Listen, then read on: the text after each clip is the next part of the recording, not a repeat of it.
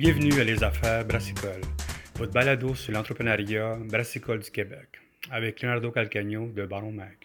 Euh, bonjour, euh, mon nom est Steve Ferland. Euh, je suis président, fondateur et copropriétaire de la brasserie McFarlane Inc. à l'Assomption. Vincent, pour nous parler un petit peu de la, de la, de la microbrasserie, ça va? Euh, la microbrasserie euh, McFarlane, euh, en fait, on, on a parti, on a parti ça avec une marque de commerce, un partenariat avec la, euh, la microbrasserie Broadway à Shawinigan. Donc, nos produits sont, euh, sont commercialisés à travers un partenariat avec Broadway. Mais euh, dernièrement, on a parti notre brewpub à l'Assomption où ce qu'on entend euh, brasser sur place euh, les produits McFarlane pour la con- qui vont être euh, destinés à la consommation sur place. Vincent, pour nous parler du style de brasserie que vous êtes? Euh, notre style de brasserie, on a, on a un, peu, euh, on a un peu une signature au niveau de, de nos produits. Euh, Il y a beaucoup de gens qui disent que nos produits, le malt ressort beaucoup. On, on aime faire ressortir dans- sous différents styles, là, bien entendu, parce qu'on on, on s'éparpille un peu. on y va avec la demande de la clientèle, mais on aime donner un, un- maltais à nos produits, ça c'est c'est sûr et certain. Vous êtes inspiré par quelle brasserie à peu près pour faire des bières?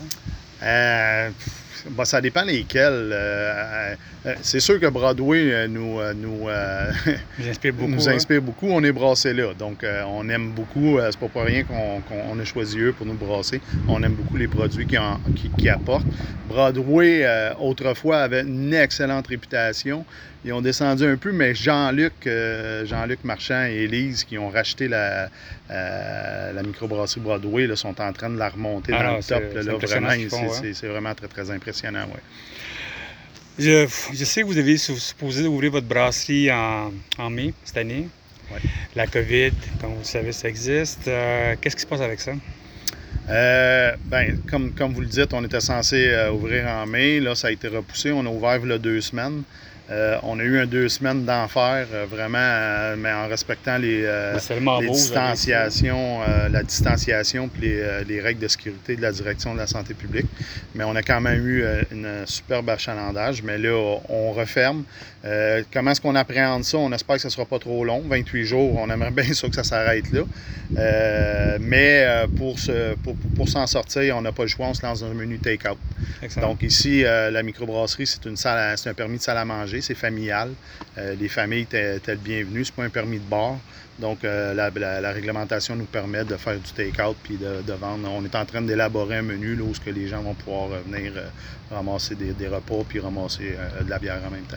Ça, au côté canne, le monde peut venir ramasser des cannes ici? Ben, ils pouvaient pas avant, mais là, avec la, avec la COVID, puis la- voyons, le- la fermeture des, des- restaurants, là, en take-out, on peut vendre de la bouffe et ils peuvent repartir avec une ou deux, euh, canettes euh, de bière ben, de, de nous autres.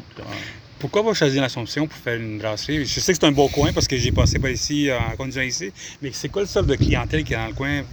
Un peu très familial, je vois, mais quelle sorte de clientèle vous avez ici? Ben, en fait, l'Assomption, pourquoi on a choisi ça? Ben, moi, je suis assomptionniste. là, Ah, euh, donc, euh, la proximité, Proud- la, ouais, la proximité du travail.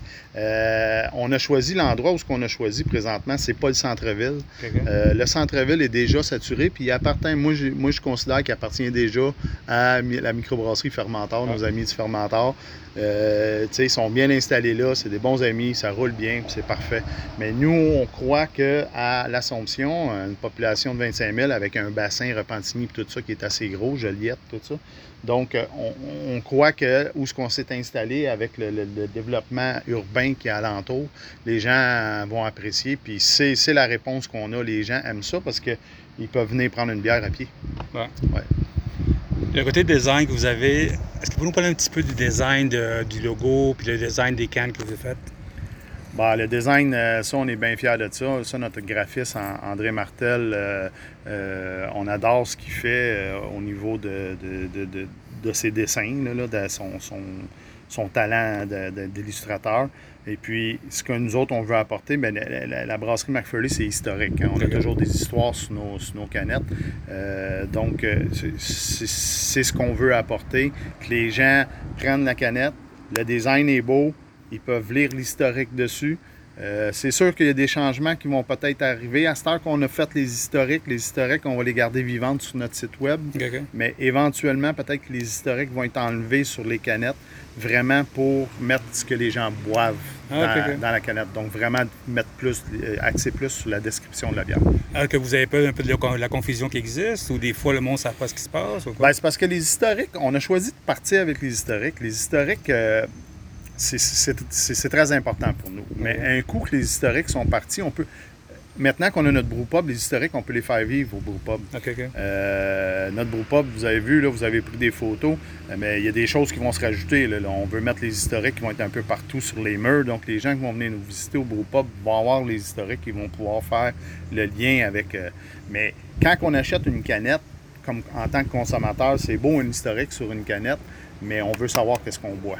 Donc, euh, c'est plus vers ça qu'on va aller vers Le logo? D'où vient le logo? Le logo, ben en fait, le logo, euh, c'est- c'est c'est, euh, c'est- le chardon et la, la fleur, la, la fleur de lys. Le chardon étant l'emblème national de l'Écosse et la fleur de lys l'emblème national du Québec. Euh, nous, on est des, euh, on est des nationalistes euh, à Brasserie McFurley. On aime l'histoire du Québec, on aime l'histoire de l'Écosse. Et pourquoi qu'on aime l'histoire de, de l'Écosse, c'est que notre père, c'est un Écossais. Donc, on est descendant écossais. Euh, donc, c'est notre fierté.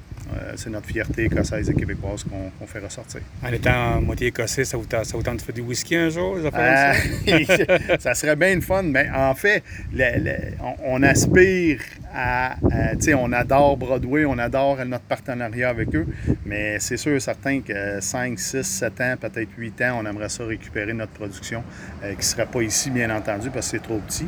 Euh, ici, ça resterait Brewpub, mais pourquoi pas éventuellement avoir un endroit où on pourrait euh, euh, faire notre bière, puis justement, ben là, euh, un whisky, ça serait un scotch, ça serait très intéressant.